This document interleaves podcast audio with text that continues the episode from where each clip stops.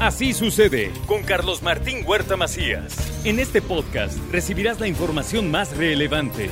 Un servicio de Asir Noticias. Y este es el resumen de noticias. En Puebla no se condicionará la entrega de documentación de cara al fin del ciclo escolar, dice la Secretaría de Educación Pública. Aquellos que les pidan dinero o que si no han realizado un pago y no les dan papeles, los pueden denunciar a la SEP. También le comento que el Ayuntamiento de Puebla presentó las actividades turísticas de verano 2023. Habrá recorridos por barrios antiguos, talleres de talavera, callejoneadas, noche de museos y podrán disfrutar de la temporada de chiles en nogada de anunciar, festejar que a Puebla le está yendo bien en el tema de turismo y además anunciar que esperamos en esta temporada de julio y agosto más de 500 mil también para que visiten a nuestro municipio de Puebla. Y es por eso que estamos anunciando estas actividades turísticas de verano. Pues ahí escuchamos al alcalde Eduardo Rivera Pérez invitando, por supuesto, a que vengan a conocer, a visitar y a disfrutar de nuestra ciudad. También le digo que con capacitación la Secretaría de Turismo mejora la atención en Tepeji de Rodríguez. No es viable poner en marcha el tren turístico o la estrella de Puebla que no representa a la entidad, así lo dice el gobernador Sergio Salomón. Una acción que tuvo un, un origen buscando impactar en el tema del turismo en nuestro estado, sin embargo no ha sido nada funcional, ha tenido pérdidas desde el primer día y es un tema que afecta al patrimonio de los poblanos y de los poblanos. Hemos eh, estado ya buscando y explorando diferentes opciones. Del 4 al 21 de julio, productores de agave mezcalero de 104 municipios de la Mixteca poblana podrán solicitar apoyos del programa Impulso del agave mezcalero martes 4 de julio y hasta el 21 del mismo mes, las y los productores de agave mezcalero de los 104 municipios de la región mixteca que cuentan con denominación de origen podrán presentar sus solicitudes para el apoyo del programa Impulso al agave mezcalero. Las ventanillas serán nuestras delegaciones de la Secretaría. También le comento que eh, con un narcomensaje hallaron a una pareja asesinada en la Covadonga. Investigan si la mujer sería la misma que presuntamente fue secuestrada en el bar Pinochos. También le informo que un muerto y 242 casos registrados en Puebla por dengue, así lo dice la Secretaría de Salud. Comentarle 242 casos, de estos 155 es dengue no grave, 71 con signos de alarma y 16 graves. Lamentablemente, gobernador, primer fallecimiento por dengue, ya confirmado por laboratorio eh, del municipio de una junta auxiliar de Izúcar de Matamoros. Hay 11 nuevos sacerdotes para la Arquidiócesis de Puebla y que fueron ordenados el día de ayer.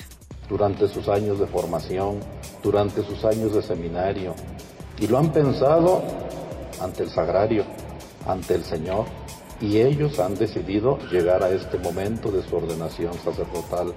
Nadie los ha obligado, ni sus familiares, ni sus formadores. El panorama es favorable para el sector industrial en el segundo semestre del 2023, dice Luis Espinosa Rueda, presidente de Canacintra. También le comento que participará Tatiana Cloutier en la conferencia Conectando Mentes que cada martes realiza la Secretaría de Economía en Puebla. Le doy a conocer que en próximos días se dará a conocer al titular de la Secretaría de Gobernación. El gobernador Sergio Salomón Céspedes deseó éxito a Julio Huerta en sus futuros proyectos. En este momento las tareas de la Secretaría de Gobernación están siendo atendidas por los subsecretarios correspondientes, garantizando la continuidad de los asuntos y el buen funcionamiento de la dependencia. Próximamente estaré anunciando quién será designado para este puesto que está en vilo y los ajustes que se realizarán en el equipo de gobierno para asegurar una gestión eficiente y efectiva mientras que el mandatario estatal también confirmó que recibió la renuncia de Ardelio Vargas como subsecretario de Desarrollo Político de la Secretaría de Gobernación. Y el mandatario también eh, pues deberá de evaluar el nombramiento y permanencia que se tiene en este caso en la Secretaría de Gobernación ante las críticas del presidente Andrés Manuel López Obrador sobre Ardelio Vargas. Así lo dice Alejandro Armenta, senador por Morena. Sin embargo, pues como ya escuchamos, el propio Ardelio fue quien presentó su renuncia a la dependencia.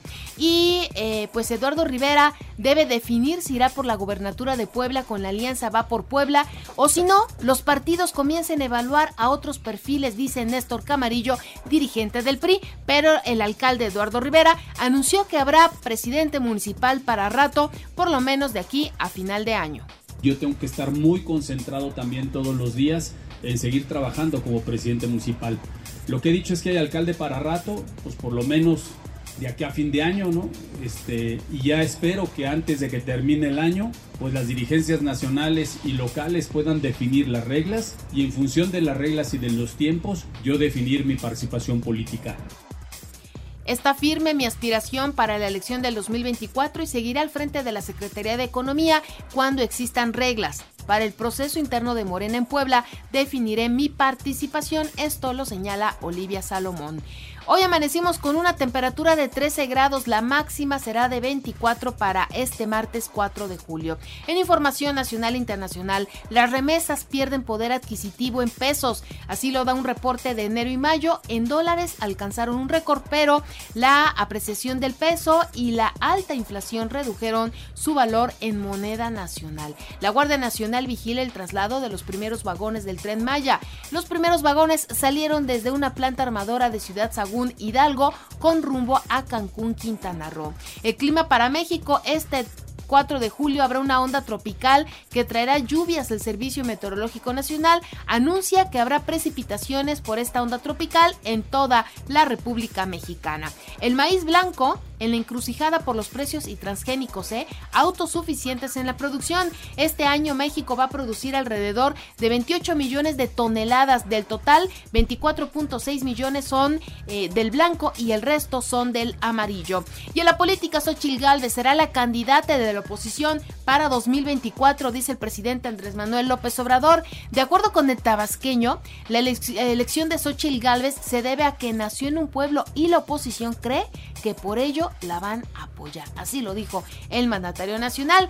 Mientras que Marcelo Ebrard dice a quien ponga la oposición nosotros le ganamos. El ex canciller aseguró que no importa si el candidato del PAN, PRI o PRD eh, es hombre o mujer, porque el debate en 2024 será por la continuación de un proyecto de país.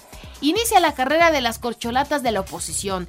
Tienen 24 días para lograr ellos 150 mil firmas. El comité organizador del Frente Amplio por México emitió la convocatoria oficial para que los presidenciables de la oposición se registren a partir de hoy, de este martes 4 hasta el 9 de julio, y tienen 24 días para recabar 150 mil apoyos en al menos 17 entidades federativas.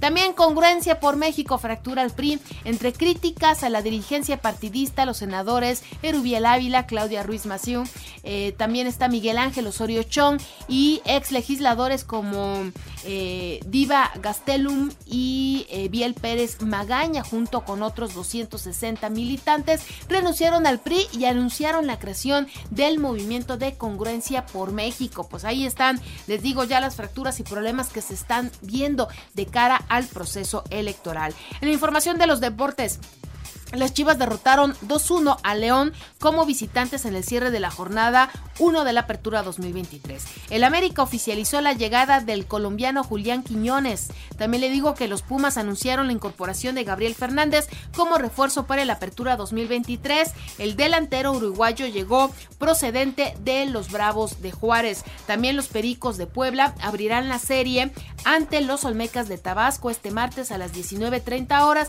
en el Parque Hermanos Cerdán, mientras que los Bravos de Atlanta derrotaron 4-2 a los Guardianes de Cleveland en la actividad de grandes ligas, Yankees 6-3 contra Orioles. Y la selección femenil goleó 7-3 La selección femenil goleó 7-3 a Jamaica y mantienen su paso perfecto rumbo a semifinales de los Juegos Centroamericanos de San Salvador. El equipo de tiro de arco femenil se colgó la medalla de oro en los Juegos Centroamericanos. La representante de Puebla, Ida Román, subió al podio. También México se mantiene en el primer puesto del medallero en los Juegos Centroamericanos con 235 medallas, de las cuales 101 son de oro. Y recuerda que así sucede está en iHeartRadio. Y ahora puedes escuchar a toda hora y en cualquier dispositivo móvil o computadora nuestro podcast con el resumen de noticias, colaboraciones y entrevistas. Es muy fácil, entras a la aplicación de iHeartRadio, seleccionas el apartado de podcasts, eliges noticias y ahí encontrarás la portada de Así sucede con nuestros episodios diarios.